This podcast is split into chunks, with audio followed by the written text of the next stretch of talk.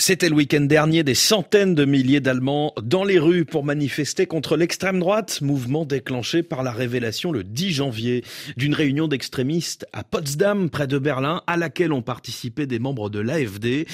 Parmi eux se trouvait une figure de la mouvance identitaire radicale, l'Autrichien Martin Zellner, venu présenter son concept de remigration, un projet d'expulsion massive de personnes étrangères ou d'origine étrangère.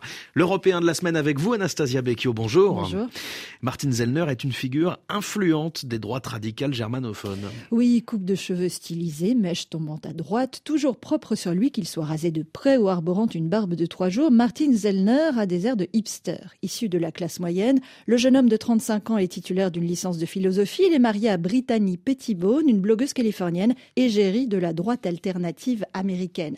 Avec sa jeune épouse toujours bien maquillée, parfaitement coiffée, il est le visage plutôt avenant du mouvement identitaire. Gilles Ivaldi, chargé de recherche CNRS au CEVIPOF, spécialiste des partis de droite radicale il représente cette nouvelle génération de militants d'extrême droite qui présente bien.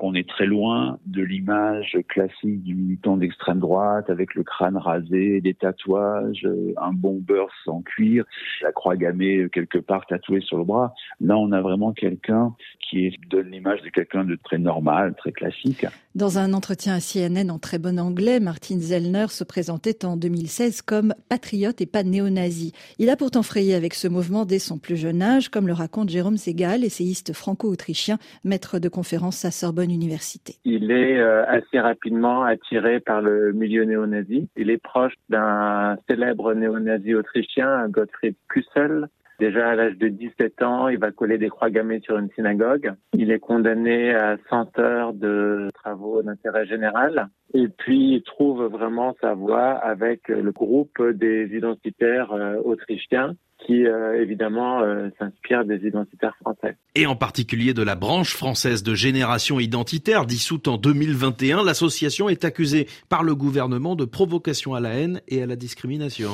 Oui, et Martin Zellner a, a participé à ces universités d'été, comme ici en 2013. Pour nous en Autriche, euh, en Allemagne bien sûr, le mouvement en, en France a été une grande inspiration. Pour moi, être identitaire, ça veut dire de, bien sûr défendre euh, son identité ethnoculturelle.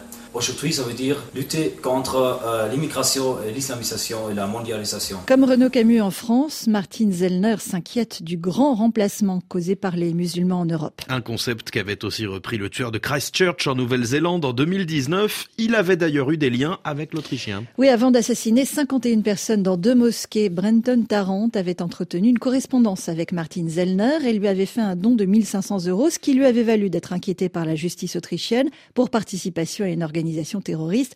L'enquête avait été classée sans suite en 2021. Si le mouvement de Martin Zellner ne compte qu'une poignée de membres, il jouit d'une audience sur les réseaux sociaux et cultive surtout des liens avec le parti d'extrême droite autrichienne FPE et avec l'AFD allemande Gilles Cette petite euh, galaxie d'extrême droite sur Internet elle est influente dans ce sens où elle, infuse et elle donne des idées, des thématiques à des partis qui, eux, pour le coup, sont influents. L'AFD, c'est aujourd'hui autour de 25% des voix, le FPE 30%, donc c'est pas une influence massive dans le grand public qui connaît assez peu ces individus et ces groupes. Par contre, c'est une influence qui se fait de manière indirecte via les grands partis euh, d'extrême droite qui, eux, sont sur le devant de la scène. Et Martin Zellner est frappé d'interdiction de séjourner au Royaume-Uni et aux États-Unis. L'Allemagne réfléchit à en faire de même depuis la réunion de Potsdam. Anastasia Becchio pour l'Européen de la semaine. Merci beaucoup.